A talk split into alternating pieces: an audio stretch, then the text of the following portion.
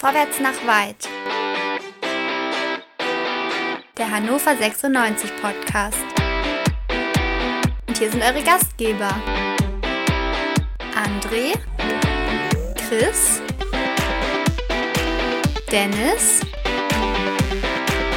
und Tobi.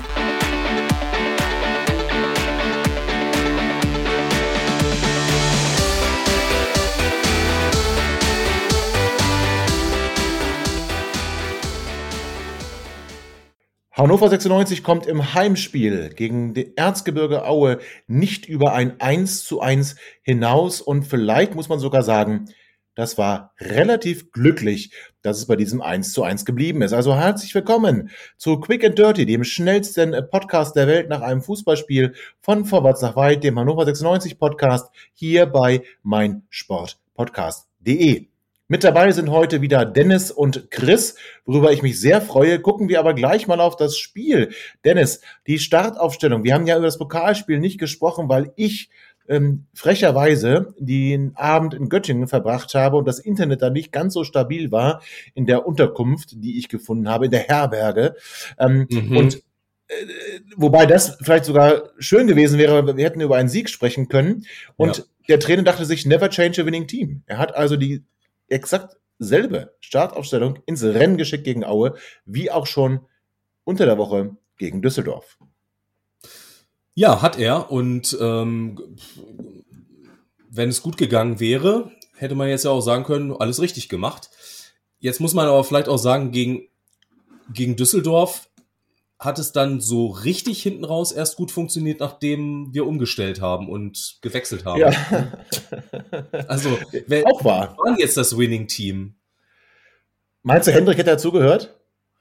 Also ich hätte ihn gern von Anfang an gesehen heute, weil ich okay. finde, er, hatte sich das, er hat sich das auch verdient äh, in, dem, in dem Spiel gegen Düsseldorf. Ähm, ja. Einfach durch seine Präsenz. Ich hätte ihn heute wirklich gern von Anfang an gesehen. Ähm, ich weiß nicht, kann ja Chris gleich noch mal was zu sagen. Kerk hat heute ja so ein bisschen wieder so eine, so eine halbe zweite Sturmspitze gespielt oder ja. so eine hängende Neun oder sowas in der Richtung. Ähm, ich hätte gerne tatsächlich, ähm, ich weiß, da gibt's auch ähm, Leute im, im Podcast und live, die das anders sehen, aber ich würde gerne mal zwei Stürmer sehen. Okay. Also fassen wir kurz zusammen. Wir haben angefangen mit Martin Hansen im Tor, Rechtsverteidiger Seymour Roya. Die Innenverteidigung, zumindest für die ersten 20 Minuten, bildeten Marcel Franke und Julian Börner. Wir hatten dann ähm, Ondua auf A6. Jetzt muss ich kurz, also Dominik Kaiser war schon mehr in der Offensive, finde ich. Also Niklas holt erstmal auf links, den habe ich ganz vergessen. Ähm, also Dominik Kaiser, Ondua, dann hatten wir mit äh, Stolze und Meiner die Flügel besetzt und dann, wie du es gerade gesagt hast, Kerki so ein bisschen hinter dem einzigen Stürmer, nämlich Maximilian Bayer. Und Chris, dich würde ich gerne fragen, ähm, zunächst einmal, konntest du die Aufstellung nachvollziehen? Ich meine, Lukas Hinterseher zum Glück, möchte ich beinahe sagen, dann doch nur auf der Tribüne und nicht auf der Bank. Also gab es die Frage gar nicht, muss dann äh, Hinterseher vielleicht doch von Anfang an spielen. Er war also nicht spielbereit und nicht fit. War das eine Aufstellung, die du nachvollziehen konntest? Ich gebe Dennis absolut recht, dass nach dem äh, oder im Pokalspiel es erst nach der Hinzunahme von Hendrik Weidand wirklich so richtig geflutscht hat auf dem Platz. Somit hätte man durchaus vor allen Dingen gegen den Tabellen 17. zu Hause darüber nachdenken können, ob man heute gleich versucht, äh, dieses Mittel zu wählen. Ich fand es übrigens auch bezeichnend, dass, da, dass der Tabellen 17. bei uns mit zwei Sturmspitzen aufgelaufen ist. Also das, ich weiß gar nicht, äh, ob ich das jetzt als Affront gegen unsere Abwehrleistung äh, äh, werten soll oder einfach nur als eine mutige Aufstellung des äh, gegnerischen Trainers. Ähm, aber auf der anderen Seite, wenn das nach hinten losgeht, dann hätte sich äh, äh, unser lieber Zimbo genau das anhören müssen, warum er denn nicht mit äh, der bewährten Aufstellung aus dem Pokalspiel gestartet ist. Ich freue mich, dass Bayer auf jeden Fall die Chance bekam, äh, bekommen hat, heute wieder zu starten. Ähm, ja, und wie gesagt, im Nachhinein ist man mal ein bisschen schlauer. Letztendlich hat es dann auch nicht so wirklich äh, viel gebracht, als Hände später kam. Äh, Vorgriff, es tut mir leid. Das Schlimmste am allen ist eigentlich, dass Karl recht hat und recht gehabt hat. Wir spielen ein gutes Pokalspiel, gewinnen im Pokal und das Spiel gegen Aue wird scheiße. Das hatten wir jetzt ja leider schon mehrfach. Also außer, dass wir St. Pauli und Kiel nacheinander geschlagen haben, war irgendwie immer ein gutes Spiel, dann ein schlechtes Spiel. Und ich muss ganz ehrlich sagen, ich hatte mich eigentlich auf ein gutes Spiel eingestellt. Für mich waren 5-0 schon, ich meine, gebucht, möchte ich beinahe sagen. Ich habe die drei Punkte schon sicher im Sack gesehen.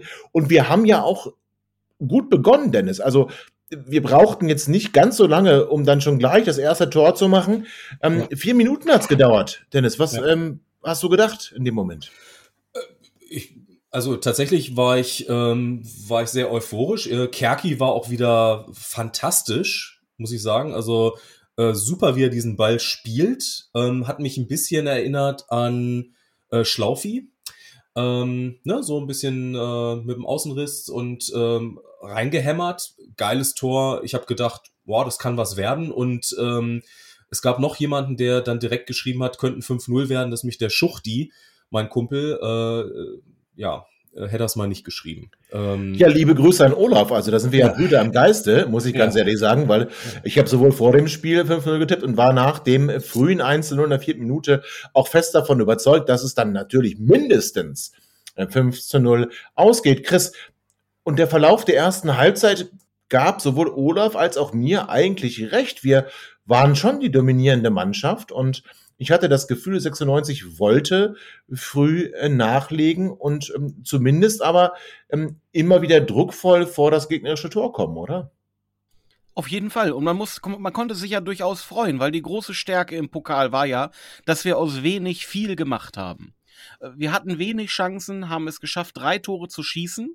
Und man hatte durchaus die Hoffnung, äh, jetzt, dass man, weil Bayer hatte ja davor schon eine Chance, man hatte ja durchaus die Hoffnung, dass es jetzt so weitergehen könnte. Aber dann im Laufe der ersten Halbzeit musste man ja dann doch feststellen, dass 96 vieles liegen ließ. Also ich habe nicht mehr mitgezählt, äh, wie viele Tore man hätte eigentlich schießen müssen. Man hätte aber definitiv drei bis vier schießen können. Ähm, ja, und dass sich das dann irgendwann mal rächen kann, das ist ja nur eine alte Fußballweisheit.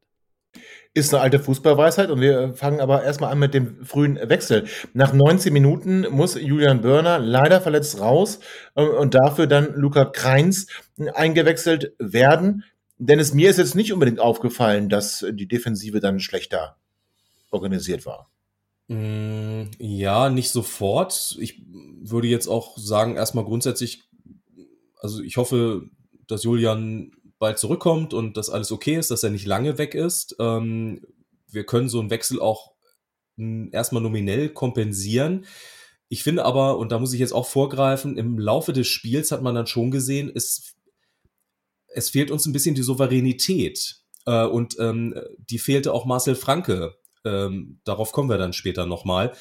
Ähm, also da war sehr viel Hektik im Spiel und, und ähm, ich hatte nie so richtig das, das Gefühl, nach diesen 15 Minuten, wo wir sehr aggressiv aufgetreten sind und sehr wirklich gepresst haben, ja. früh draufgegangen ja. sind, ja. das haben wir komplett verloren.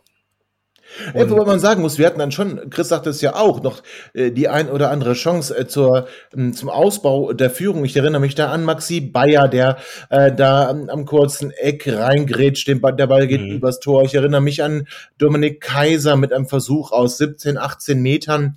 Mhm. Das gab ja, so es gab ja noch viel dickere Sachen. Ondua völlig frei vor ja, wollte ich, der so reinrutscht. Ja. Und ganz ja, aber. Ondua war, war später, war nach Dominik Kaiser.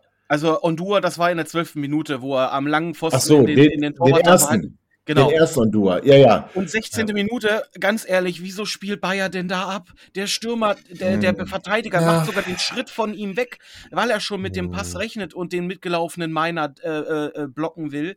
Da ja. war so viel Platz. Da hätte ich, einfach nur ein ja. ordentliches Fund und Hauptsache aufs Tor und dann mal gucken, Rest macht der Papst. Das stimmt, das war ja noch alles vor dem Spielerwechsel, also da muss Maxi abschließen.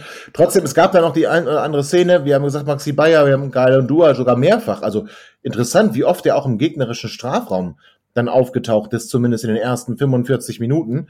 Und deswegen war für mich eigentlich völlig klar, dass das 2 zu 0 und vielleicht auch das 3 zu 0 nur eine Frage der Zeit ist. Und ich war schon geneigt zu sagen, dass Maxi Bayer jetzt so in die Rolle des, des, des einzigen Stoßstürmers hineinwächst, ich fand ihn auch relativ präsent. Ich meine, er ist körperlich jetzt nicht so robust wie ein Hendrik Weidand, hm, auch nicht so robust wie ein, Lukas Hinterseher.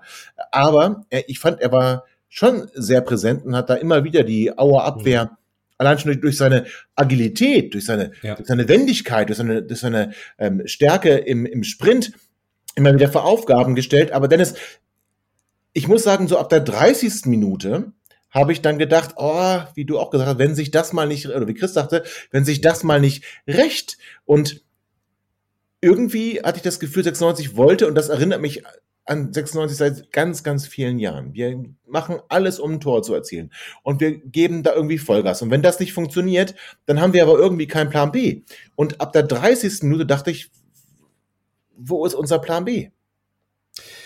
Ja, wo ist unser Plan B? Und man muss fairerweise sagen, auch bis dahin, ähm, also wir haben 1-0 geführt, ja, aber A, das hat uns null Sicherheit gegeben. Also Warum nicht eigentlich? Also ich verstehe es nicht. Warum gibt uns das nicht die Sicherheit? Müssen wir 2-0 führen? Müssen wir 3-0 führen, bevor wir die Sicherheit bekommen? Und wenn dann, und da war Aue in dem Fall tatsächlich dann ein Stück weit besser, aggressiver vielleicht sogar als Düsseldorf im Pokal, die haben es nämlich dann geschafft, uns ähm, unter Druck zu setzen. Und wenn wir unter Druck gesetzt werden, dann kommt, dann, dann, dann bricht hier und da brechen Dinge auseinander und funktionieren nicht mehr. Und dann sind sogar die Außenverteidiger Moroja und Hult, die ich sonst fast immer lobe, auch ein Risikofaktor hin und wieder. Aber war das, war das für dich wirklich eine Frage der fehlenden Sicherheit? Also, äh, wir hatten ja in der ersten Halbzeit wirklich Chancen im, jetzt nicht im Minutentakt, aber so im drei, vier Minutentakt und auch kurz vor der Pause, wo Hulter den Ball scharf reinflankt, äh, äh, nachdem er den Ball so schön durchgesteckt kriegt von Kerk und Bayer fliegt am Ball vorbei. Oder Ondua von elf Metern, wo ich mich frage, was sollte das denn sein? Weil ein Schuss konnte es nicht sein, wo er den so halb da schiebt, äh, wo man sagt, okay, da stehen fünf Verteidiger im Weg, da musst du mit Vollspann, am besten schießt du da drei Leute mit ins Tor. Ähm, mhm. Äh, das war, also ich, ich fand eigentlich, äh, man war sich sehr sicher, dass es nur eine Frage der Zeit ist, bis eine von den vielen Chancen zwangsläufig reingehen muss, wie damals bei Schalke. Irgendwann schafft es auch Schalke nicht mehr vorbeizuschießen. Und so äh, habe ich geglaubt, war es auch diesmal, irgendwann fällt dieses Tor. Also wir äh, Fans sind uns sicher gewesen, aber nicht 96. Also die Spieler auf dem Platz hatte ich nicht das Gefühl, dass die eine, eine Sicherheit hatten im Sinne von, ist egal, wir müssen hier in Ruhe weiterspielen, wir werden die Auer auf jeden Fall noch ein zweites Mal knacken und wir machen das 2-0. Das Gefühl hatte ich nicht. Und guck dir mal die Passquote von uns an. Die ist ja, also ich meine, ist dann zum Ende noch ein bisschen besser geworden, aber zwischenzeitlich das ist eine, das ist ja eine Katastrophe. Ja, äh, unter 50 Prozent äh, zwischenzeitlich, also, ja. Ja, also das geht gar nicht. Und das zeigt halt dieses, ich habe so ein bisschen so dieses, ah, so diese, diese Angst vor dem, vor dem eigenen Versagen. Ich, ich kann es auch nicht erklären. Also ich, ist schwer. Ja, aber trotzdem haben wir eigentlich bis zur 45. Minute dann in meinen Augen noch relativ souverän gewirkt und hatten dann ja auch, wie, wie Chris auch schon sagte, dann relativ viele Chancen. Und ich muss ehrlicherweise sagen, ich ähm, bin dann, ähm, ich wollte gerade sagen, ich hatte einen Termin, aber ich musste jemanden, ich musste jemanden wohin bringen und war dann so, es war glaube ich 44, 59, da bin ich hier aus der Wohnung raus und dachte mir, wird ja nichts mehr passieren. Und was habe ich verpasst? Was habe ich verpasst? Eigentlich das Schlimmste, was passieren konnte, also ich glaube so direkt nach der Halbzeit sagt man immer, ist der schlechteste Zeitpunkt oder direkt vor der Halbzeit fürs Führungstor, direkt nach der Halbzeit für den Ausgleich. Und wir haben es jetzt noch vor der Halbzeitpause bekommen. Und Nazarov, Nazarov bekommt den Ball in den Strafraum gelegt, ist eigentlich, wie ich finde, viel zu weit weg für einen Abschluss, Chris. Und er schießt trotzdem und der Ball geht ins lange Eck. Die erste Frage, muss den Hansen haben? Nein, aber äh, ich, ich, also erstmal interessant, wo du einsteigst, ähm, weil ich habe es ja nicht gesehen. Also, also ich finde, ich finde viel, also das Problem ist ja, der Fehler passiert ja davor. Und Tobi, ich gucke ja. wieder auf meinem Monitor links von dir hängt's wieder unter der Decke. Der Torwart hat ein Abstoß und schlägt den Ball unbedrängt zehn Meter vor der Mittellinie ins Aus. Und der Ball geht über die Aus Seitenauslinie und da ist in einem äh, Durchmesser von zehn Metern kein Spieler. Also wen er da gesehen hat, weiß ich nicht. Daraus resultiert ein Einwurf, äh, der lang äh, geworfen wird. Äh, Franke versagt tatsächlich im Zweikampf gegen Nazarov. Übrigens Nazarov, der Spieler, der später in der zweiten Halbzeit, ja, ja. also gab es eigentlich irgendjemand, dem er nicht nee. gezeigt hat, wie sein Oberschenkel aussieht. Ja, aber da kommen wir ja noch zu. Kommen wir noch zu. aber, aber auf jeden Fall, den, den Schuss selber, den kann Hansen nicht halten. Der geht ins lange Eck, der ist scharf geschossen, den kriegt er super auf den Schlappen. Äh, theoretisch darf der den Zweikampf davor so nicht gewinnen, beziehungsweise Franke ja. darf den so nicht bestreiten. Äh, eine nicht geringe Mitschuld äh, vom Innenverteidiger und Captain von Hannover 96. Ja, und äh, Niklas Hult dürfen wir auch nicht ganz rausnehmen, ne? Aus so, der Verlosung, der ja. nämlich vorher ähm, das Duell verliert, wozu es dann, und dann kommt es nämlich erst zu diesem Ball in den Strafraum, den, den Franke dann total unterschätzt und einfach nicht richtig am Mann ist. Und ähm, bei Hansen, ich würde da jetzt auch nicht äh, sagen, irgendwie, ja, um Gottes Willen, Torwartfehler oder so. Aber auch ja, der, auch der, nee, würde ich nicht sagen. Aber was man schon sagen kann, ist, und das haben wir bei Zieler auch in der Vergangenheit häufig gemacht, ja. der darf auch gerne mal so einen Ball halten. Also so, der muss ihn ja. nicht halten, aber er er darf es gerne. Er darf ihn halten, genau. Und ich muss sagen, wir hatten eine Szene, ähm, ich glaube Mitte der ersten Halbzeit, wo auch dann ein Schuss ähm, vom ähm, aus der Mitte der Strafraumgrenze auf das linke Eck aus unserer Sicht, also aus Torhüter Sicht rechte Eck, wo er dann so abtaucht und die Hand noch rankriegt an den Ball. Ähm, das heißt, er hat da gezeigt, wie, wie, wie er schnell unten sein kann und sie auch lang machen kann. Auch übrigens da war direkt davor ein katastrophaler Fehlpass von Franke. Äh, ja. Völlig unbedrängt, aber die Parade, das war 20. Minute, Tobi, die war wirklich gut. Ja, nur, genau. Und das ist mein Maßstab, Chris. Das ist mein Maßstab. Und wenn ich dann so eine, so eine Parade sehe, wo er sie auch lang macht, wo er die Hand nochmal so rausholt und ich dann sehe, wie er fällt, bei dem Schuss von Nazarov, sicherlich aus kürzerer Distanz und vielleicht auch ein bisschen schärfer geschossen, aber für mich mh, hm, hat er da nicht den letzten Willen, den Ball zu bekommen. Das ist, war so mein Eindruck. Ich, ja, ich weiß, was du meinst. Ähm, weißt du, er ich, fällt, okay, ja, aber ja. Dieses, dieses, dieses, dieses, dieses explosionsartige ja, Abspringen und noch irgendwie diesen Ball erreichen, das, und ich glaube, dann hätte er ihn gehabt. Ja. Es gab ja auch. Kein Torwartfehler, aber. Ja. Hm, es ist vielleicht ein bisschen zu wenig, beziehungsweise ich finde insgesamt, und da möchte ich jetzt mal weg von diesem Gegentreffer, aber insgesamt habe ich bei Hansen im Moment nicht das Gefühl, ich bin beruhigt, wenn der den Ball bekommt oder ja. so. Der, der strahlt ja. auch nicht diese Ruhe aus. Ganz aktuell. genau. Also ja, muss ich auch sagen. Ja. Auch, er, er wirkt fahrig in, seinen, in seinem Spiel und er ist nicht der ruhige Rückhalt. Auch Stellungsspiel müssen wir vielleicht nochmal drüber sprechen und so. Aber okay, halten wir fest, es war jetzt nicht bei der Aktion von Nazarov, also der Schuss, der darf reingehen, ist okay. Der Abstoß vorher, das hat äh, Chris gesagt, der war nicht so, nicht, nicht so genau. Ja, und ähm, wie es dann aber in der zweiten Halbzeit weitergeht und was wir da noch alles erleben mussten, das hört ihr gleich nach einer kurzen Pause. Herzlich willkommen zurück zu Quick and Dirty nach dem Heimspiel gegen Erzgebirge Aue beim 96 Podcast Vorwärts nach weit hier bei meinsportpodcast.de. Wir haben gesprochen über das schnelle 1 zu 0, über vergebene Chancen, über einen Martin Hansen, der nicht so ganz die Ruhe ausstrahlt und Dennis sagte, fahrig in seinen Aktionen wird. Oder wirkt, nicht wird, wirkt. Und ich muss auch sagen, also der sichere Rückhalt, äh, Chris, ich war ja überzeugt, dass Martin Hansen die richtige Nummer eins ist, muss ich ja ganz ehrlich sagen. Und ich bin ja auch so ein kleiner Hansen-Fanboy. Und die Spiele, die ich bisher vor der Verletzung von Zieler gesehen habe, hatten mich eigentlich darin bestärkt. Und ich muss sagen, ich bin doch enttäuscht, wäre zu viel, aber meine Erwartungen werden nicht erfüllt. Chris, wie geht's dir da?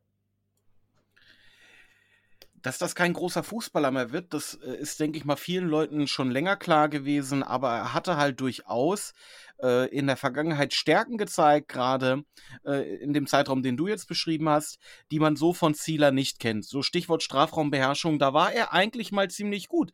Aber mittlerweile, es gab jetzt einige Flanken, wo man dann so gesehen hat, da, da wollte er raus, hat das dann wieder abgebrochen, wo ich gesagt habe, um Gottes Willen, was ist denn mit dir los? Äh, äh, äh das verlernt man ja nicht alles. Also äh, ist da Unsicherheit, ähm, die plötzliche Verantwortung jetzt zu wissen, dass man bis zum Jahresende sehr wahrscheinlich wahrscheinlich äh, in der aktuellen Tabellensituation der Rückhalt der Mannschaft sein soll, der letzte Mann auf der Linie. Ähm, ich bin doch überrascht, weil ich habe das Gefühl, äh, dass der 31-jährige äh, Hansen ja. Mit dieser Situation ja. ein bisschen überfordert zu sein Überfordert, er wirkt nervös, oder Dennis? Also ja. Äh, es ist nicht die Ruhe, die er ausstrahlt in so einem letzten Saisonspiel, wo es um nichts mehr geht. Da zeigt er auch gute Paraden, in der Vorbereitung zeigt er gute Paraden. Aber mhm. jetzt, wo es wirklich, wo Zieler, muss man ja auch ganz ehrlich sagen, Ron-Robert Zieler hatte unglaubliche gute Paraden in seinem Spiel und war wirklich ein sicherer mhm. Rückhalt. Das, was wir von ihm kannten, bevor er uns verlassen hat, nicht in der Saison in der äh, zweiten Liga, als wir gerade abgestiegen waren. Und ist das vielleicht zu viel Druck auf den Schultern von Martin Hansen? Ja, man, man hat so den Eindruck, ne? Ich finde, Chris hat mhm. das ganz gut beschrieben. Ähm, der wirkt äh, unsicher, nervös. Äh, er hat natürlich jetzt auch, also er ist jetzt aktuell nicht nur auf dem Trikot, sondern er ist die Nummer eins. Und er, ich meine, wen haben wir da noch äh, hinter ihm? Das ist gerade irgendwie der, ähm, der Torhüter von der von der Marlon Sindermann. Ja. Ähm, also da ist jetzt auch nichts, also da ist jetzt auch niemand, der ihm so im Nacken sitzt, wo man, der ihn vielleicht auch nochmal pusht oder wo er irgendwie sich ich sag mal, im, im irgendwie auch zurücklegen kann, sagen kann, ja, also ganz im Notfall können sie nochmal auf wen anders zurückgreifen. Aber das wundert mich, weil normalerweise Torhüter ja eigentlich ganz andere Typen sind. Ne? Also die ja wirklich auf, so, auf sowas brennen, auf so eine Situation. Ähm, also ich weiß ich nicht. Also wir müssen es jetzt nicht an ihm festmachen, aber es, ich bin schon auch verwundert, weil ich ähm, ja. ihn anders eingeschätzt habe, ja. Ja, habe ich auch. Und, und ich habe auch die 96-Mannschaft tatsächlich anders eingeschätzt nach dem Pokalerfolg gegen Düsseldorf. Und wir hatten gerade die Adjektive unsicher und fahrig, hast du vorhin gesagt, Dennis. Und ich fand genau so hat 96 dann auch die zweite Halbzeit nicht nur begonnen, sondern in der gesamten zweiten Halbzeit dann letzten Endes auch gespielt. Chris, der Trainer, hat reagiert auf die ersten zehn Minuten in der zweiten Hälfte. Und er brachte dann Hendrik Weidand für Lindenmeiner, also Henne endlich mal nicht nur die letzten zehn Minuten, sondern ein bisschen länger auf dem Feld. Und er brachte Sebastian Ernst für Dominik Kaiser, weil der Trainer dann doch gespürt hat, das droht zu kippen. 96 verliert die Kontrolle über das Spiel. Ich würde sagen, das ist verpufft. Was sagst du? Es war auf jeden Fall erstmal das Zeichen, was ja äh, André hier wiederholt eingefordert hat, zumindest zu einem Zeitpunkt in einem Spiel, wo man mit so einem Wechsel auch noch was bewirken kann. Also keine sechs Minuten vor Abpfiff, dass man dann dann das System umstellt, den zweiten Stürmer bringt. Das war früh genug, das war auf jeden Fall ein gutes Signal äh, nach den ersten, es waren glaube ich sogar nur sieben Minuten, die es gedauert hat, bis die Wechsel äh, tatsächlich stattfanden. Man hat sich deutlich offensiver präsentiert, aber du hast leider absolut recht. Also außer diese Situation unmittelbar nach seiner Einwechslung, wo Henne den Ball bekommt und da aus 20 Metern äh, wirklich einen sehr strammen Schuss ablässt, der zwar für den Torwart dankbar zu halten ist, aber es ist ein Signal. Er gibt dann, er peitscht die Kurve auf danach. Da hat man so gedacht, okay, könnte was sein und danach, es war so langweilig. Es war so langweilig, was danach passiert ist. Und Tobi, verurteile mich. Wir müssen also uns irgendwann auch nochmal über Lindenmeiner unterhalten, äh, was der hier regelmäßig für Leistungen abruft. Na, und, ähm, ich verurteile dich nicht. Können wir also, jetzt machen. Also tatsächlich, tatsächlich, tatsächlich äh, bis zur 88. Minute weiß der Deibel warum, aber in der 88. Minute auf einmal ging die Mannschaft nach vorne. Dann, dann war das, was ich mir eigentlich von diesem Wechsel äh, äh schon erhofft hatte, dass ein Ruck durch die Mannschaft geht, dass die Tribüne abgeholt wird, dass Stimmung ist und dass nochmal was passiert. Aber in der äh, 52. Äh, Minute, wo die Wechsel waren, passierte leider erstmal gar nichts. Ganz im Gegenteil. 96 gab das Heft des Handelns völlig aus der Hand und es spielte dann tatsächlich nur noch eine Mannschaft und wir müssen sagen, Dennis, das ist der vorletzte, der vorletzte der zweiten Fußball-Bundesliga, also eigentlich eine Mannschaft, wo du sagen musst, jetzt auch mal vielleicht sogar, André würde sagen, unabhängig von der Tabellensituation muss 96 Aue schlagen. Aber auch in der Tabellensituation muss 96 Aue beherrschen können. Und das haben wir ja auch in der ersten Halbzeit phasenweise getan. Aber auch nach den Wechseln, Aue wurde immer, immer, immer stärker, oder? Ja, äh, die haben genau die Sicherheit und Souveränität gezeigt in einem Auswärtsspiel für Aue, äh, die, die wir haben in unserem Heimspiel komplett vermissen lassen. Und man muss ja auch noch mal dazu sagen, Aue hat auswärts in dieser Saison, und ich glaube sogar saisonübergreifend, äh, gar nichts gerissen. Ne? Also die haben irgendwie vielleicht ein, ein, paar Unentschieden dabei gehabt, aber die haben, die haben nicht gewonnen und ansonsten alles verloren. Äh, also das war jetzt auch keine Übermannschaft, die da kommt. Und es ist mir aber auch ehrlich gesagt scheißegal, ob da Aue kommt oder ob irgendwie, ob äh, St. Pauli kommt oder Bremen oder was auch immer. Wenn ich gegen Düsseldorf so, auch wenn es nachhinein vielleicht ein bisschen glücklich war, aber wenn ich gewinne, ich erwarte einfach von dieser Mannschaft, dass die das konservieren und dass die im nächsten Heimspiel Gas geben, dass die sich einen Arsch aufreißen und dass die alles dafür geben, um egal wer da kommt, den zu schlagen. Und ich kann es nicht mehr sehen und ich habe da einfach auch keinen Bock mehr drauf. Ja, immer dieses Hin und Her. Sie, sie, sie holen mich wieder ab und dann aber Dennis, oh, wenn in der ersten ey. Halbzeit, wenn in der ersten Halbzeit der zweite nee. Treffer fehlt, äh, dann rasieren die Auer auch den Arsch, ganz ehrlich. Aber sie tun's nicht. Aber Chris, wir, das Leben findet nicht im Konjunktiv statt. Sie haben den zweiten Treffer nicht erzielt. Und sie haben ja Aue nicht den Arsch natürlich. rasiert. Ja, aber warum tun wir das nicht? Warum tun wir uns da so verdammt nochmal schwer mit? Ich verstehe es nicht. Weil wir, wir zeigen teilweise, äh, das waren jetzt keine fünf guten Spielzüge, ja, aber, aber bis zur 15 Minute ähm, und auch, auch noch danach waren ja tolle Spielzüge dabei. Ich fand im Übrigen, das war irgendwann 30. oder 37. oder sowas, als ähm, Kerk mit der, mit der Brust ablegt. Ähm, ja, für, Maxi ähm, Bayer. Nee. Maxi Bayer war nicht, oder? Nee, das war auf Hult und, ah. äh, und Hult dann den Straff. Gut, Hult, ja, wird, ist egal. Aber das waren, das waren ja tolle Spielzüge dabei, wo ich gedacht habe, wow, ey, die können ja wirklich ah. spielen, wenn sie wollen. Aber ich habe manchmal das Gefühl, dann, dann plötzlich, dann trauen sie sich nicht mehr, dann wird die Handbremse angezogen und dann wird nur noch Sicherheitsfußball gespielt und oh, oh um Gottes Willen, oh, jetzt kommt der Gegner und hoffentlich schießen die kein Tor gegen uns. Ja, und je länger so, das Spiel, ja.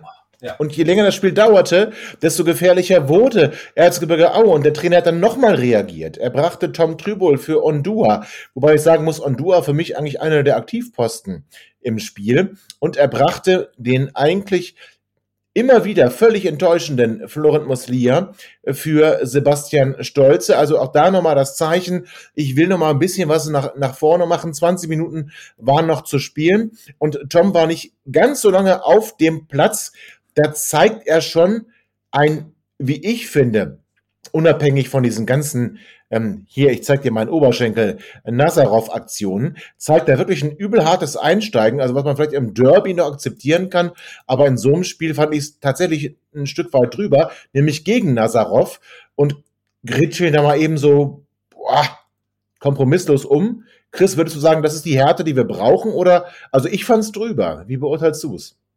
Ich hatte ganz doll Angst, die Kameraeinstellung von Sky war in dem Moment so ein bisschen von hinten auf dem Schiedsrichter. Und dieser Schiedsrichter hat offenbar auch seine gelbe Karte in der Gesäßtasche. Ja. Da griff er hin und ich dachte, ne, wenn der jetzt vom Platz fliegt, um Gottes Willen. Gott sei Dank war es nur die gelbe Karte. Ähm, so mit den Zeitlupen muss man sagen, okay, ich unter, unterstelle ihm jetzt nicht böse Absicht, dass er ihn ja. trifft, ja, glaube ich, sogar an beiden Beinen. Ja, also ähm, ich glaube, am oh. ersten Bein will er ihn treffen, am zweiten, was der tatsächlich dolle Einschlag ist, das war nicht Absicht, aber ich glaube, wir hätten uns da auch nicht beschweren können. Über der Rote, ne? Vielleicht der Kölner Kellner eingeschaltet ja. und gesagt, guck dir das nochmal an, das könnte man auch anders werden. Und dann wäre Tom Tribul wieder sehr schnell in der Kabine gewesen.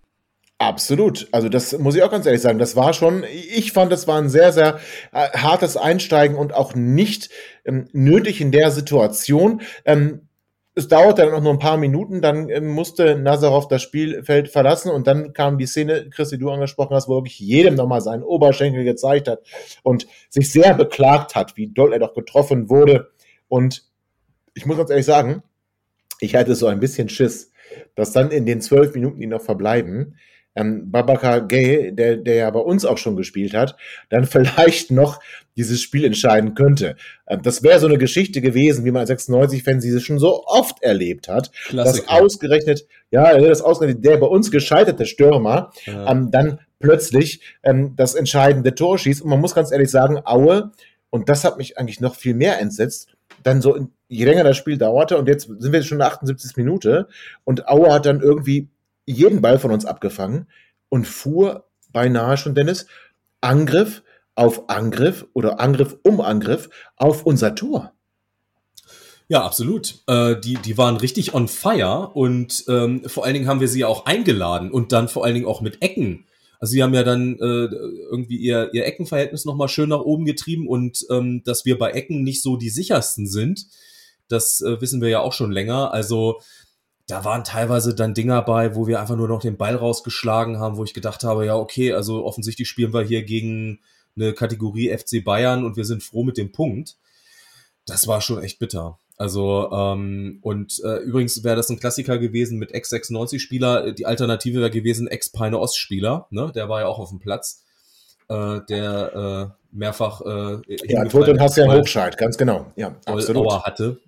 Ja, also äh, Jungs, übrigens, also ich wollte ja heute ursprünglich mal nach Hamburg. Ne? Ich ja. wollte nach Hamburg schön ein bisschen Hafen, ein bisschen Kiez und so weiter. Ich habe das kurzfristig abgeblasen. Ich würde jetzt gerne sagen, natürlich wegen dem Podcast. Nur für uns. Natürlich ja, wegen dem Podcast. Äh, war aber auch ein bisschen das Wetter dran schuld. Aber so oft, wie der Hochscheid heute auf dem Rücken gelegen hat, also da muss ich nachher mal ins Portemonnaie gucken. Ich habe das Gefühl, ich wurde heute doch ganz schön gut unterhalten. Das war ja in der ersten ah. Halbzeit, das war ja in der ersten oh. Halbzeit schon schlimm wo er in der 24. bei Ondua da so auf den Kopf getätschelt wird. Ich habe gedacht, der hat ihm mit dem ja. Hammer auf den Kopf gehauen. Oh, Oder ja. Dieser, ja. dieser, Zweikampf mit Bayer, wo er, wo er selber durchzieht und so tut, als wäre ihm das Schienbein gebrochen. Also ich, ich, also für mich Hast ein ganz großer das Sympathieträger heute. Äh, absolut. Hochscheid. Jan Hochscheid immer. Toller Jan Hochscheid, Jan Hochscheid immer, ist, hat sich in mein Herz gespielt, nicht erst heute. So, dann müssen wir aber sprechen über die 86. Minute und wir müssen ganz ehrlich sein, wäre Erzgebirge Aue nicht Erzgebirge Aue, hätten wir spätestens dann das 1 zu 2 kassiert. Ja, über die linke Seite kommt der Ball in den Strafraum und ich, also Strauß hätte nicht freier sein können, als er war. Und er hat das, er hat eigentlich, das ganze Tor hat er offen. Ja. Und er haut da so einen jämmerlichen Schuss raus. Also ich meine, zum, zum Glück für uns, aber das war so eine klassische Situation. Jetzt klingelt's. Ich war auch sicher, ich habe ich hab schon gar nicht mehr hingeschaut. Ich war schon am Fluchen. Ich war schon am Fluchen, als der Ball durch den Strafraum ging und rechts dann Strauß traf und dann macht der so einen kläglichen Schuss. Aber ganz im Ernst, spätestens da war der Punkt, denn es für mich, dass ich sagte, wir haben hier glücklich, glücklich ein Unentschieden. Ja, wie bitter ist das eigentlich, oder? Also du, du hast absolut recht, äh, haben wir. Äh, vor allen Dingen nach der zweiten Halbzeit hätte es Aue durchaus verdient gehabt, bei uns ähm, drei Punkte mitzunehmen. Ähm, aber wie bitter ist das nach ähm, so einem Beginn und ja, also ist ich ich mir fehlen so mir fehlen auch so ein bisschen nicht nur die Worte, mir fehlen auch äh, mir fehlt auch eine Erklärung dafür, ne? Und ähm, ja, ich bin sprachlos ein Stück weit. Ja, also für mich war es wirklich eine Katastrophe, muss ich ganz ehrlich sagen. Und danach war ich auch echt raus. Und vielleicht müssen wir sogar, also ich muss ganz ehrlich sagen, ich schätze Jan Zimmermann sehr und ich bin sehr froh, dass wir diese Lösung gefunden haben, dass wir die Lösung auch durchgezogen haben. Und ich bin wirklich, wirklich, wirklich, wirklich, wirklich überzeugt von Jan Zimmermann. In Klammern gewesen. So langsam muss ich aber ganz ehrlich sagen, unabhängig davon, dass Martin Kind weg muss und dass hier seit Jahren Misswirtschaft betrieben wird, gar keine Frage. Ja, steht auf einem ganz anderen Blatt. Aber Zimbo hat selber gesagt, er hat jetzt die Spieler beisammen, die er beisammen haben möchte. Wir haben St. Pauli geschlagen, danach haben wir Kiel geschlagen und seitdem treten wir nicht nur auf der Stelle, sondern machen vielleicht sogar Schritte zurück. Vielleicht kommt uns zugute, dass wir jetzt ähm, am Wochenende, am kommenden Wochenende wieder gegen Düsseldorf spielen. Vielleicht kommt es uns zugute. Zwar in ja. Düsseldorf, aber wieder gegen Düsseldorf. Mhm. Ähm, ich muss aber ganz ehrlich sagen, wir müssen vielleicht auch irgendwann mal über den Trainer sprechen, obwohl ich das nicht möchte. Obwohl ich das nicht möchte, aber wir kommen vielleicht irgendwann nicht drum herum. Und wir sollten uns verabreden, Männer, dass wir in der nächsten Woche irgendwann mal abends nochmal live die die Zuhörer, die jetzt am, am, an den, an den Radioempfangsgeräten oder naja, vielleicht auch irgendwelche Podcatcher uns gerade hören, nochmal mit dabei sind und wir nochmal sprechen müssen nach jetzt gespielten. Wir müssen es ja sagen, an zwölf Spieltagen, ja, und 96 ist gerade mal zwei Punkte, zwei Punkte und ein Spiel mehr übrigens, ja, zwei Punkte entfernt vom Relegationsplatz. Vielleicht müssen wir uns einfach mal nächste Woche Dennis, ich weiß, Chris, du bist im Urlaub. Ich weiß, dich brauche ich nie ansprechen. Aber Dennis, wir müssen uns mal nächste Woche abends mhm. Zeit nehmen, mhm. die ganze Situation nochmal beleuchten, auch über Jan Zimmermann sprechen. Ja. Das sind schon Dinger, die jetzt hier passieren. die liegen in der Verantwortung des Trainers. Er hat jetzt wirklich, und das meine ich ganz ernst, Chris, vielleicht da hole ich dich nochmal rein, weil du dann eben unter der Woche nicht dabei sein kannst und auch beim nächsten Spiel, nach dem nächsten Spiel gegen Düsseldorf nicht dabei sein kannst. Ähm, Chris, ich beurteile den Kader, den wir jetzt haben, mit Sebi Ernst, mit Sebastian Kerk, mit Sebastian Stolz, Maxi Bayer, mit Luca Kreins dann auch als Verstärkung für die für die, für die Breite mit Niklas Hult, Seymour Roya, Julian Börner. Ich, beur, ich, ich beurteile Geilan Dua. Tom Trübel nehme ich mal raus, weil den habe ich jetzt gefressen. Ähm, haben wir einen Kader, der stärker ist als in der letzten Saison? Wir haben Positionen jetzt doppelt besetzt, hatten wir letztes Jahr nicht, oder Chris? Ich bin da völlig bei dir. Also der Kader ist deutlich stärker als letztes Jahr. Gerade so diese Offensivreihe hinter dem Stürmer ist eigentlich sehr gut besetzt. Wir sind da, wir haben ja auch Leute noch, wo man sagt, da weiß man ja noch gar nicht, was sie können. Wir haben immer noch nicht äh, äh Inali gesehen, wo ich sagen muss, äh, hätte ich mir halt heute ja. vielleicht sogar mal statt äh, Muslia gewünscht. Ähm, ja. Aber, aber äh, du hast absolut recht. Äh, bis dahin wo du nicht recht hast, ist nächste Woche, wenn wir das am Mittwoch machen, kann ich dabei sein. Äh, so, und ich werde mich, ich werde mich auf jeden Fall, äh, wenn wir das Heimspiel gegen Paderborn haben am 19.11., werde ich mich aus Dänemark live natürlich dazuschalten. Das lasse ich mir nicht nehmen. Ja, aber ähm, zumindest, zumindest, äh, zumindest Düsseldorf kannst du da nicht mitmachen. Gegen Düsseldorf sitze ich im Auto. Das passt leider nicht. Und ich habe ja. ganz großen Horror davor, dass das, was du gesagt hast, dass das nicht äh, eintritt, sondern dass wir jetzt dann auch gegen Düsseldorf die Retourkutsche kriegen und dann haben wir, glaube ich, richtig Feuer im Hafen. Möglich ist es, wo ich sagen muss, äh, Mittwoch werde ich nicht können, da muss ich nämlich politisch unseren Bezirk hier voranbringen. Ähm, aber vielleicht kriegen wir es ja am Dienstag oder so hin, das müssen wir nochmal besprechen. Aber zumindest müssen, sollten wir uns tatsächlich mal für die nächste Woche verabreden und da mal tatsächlich auch schon mal so ein kleines Fazit ziehen und wir müssen uns positionieren.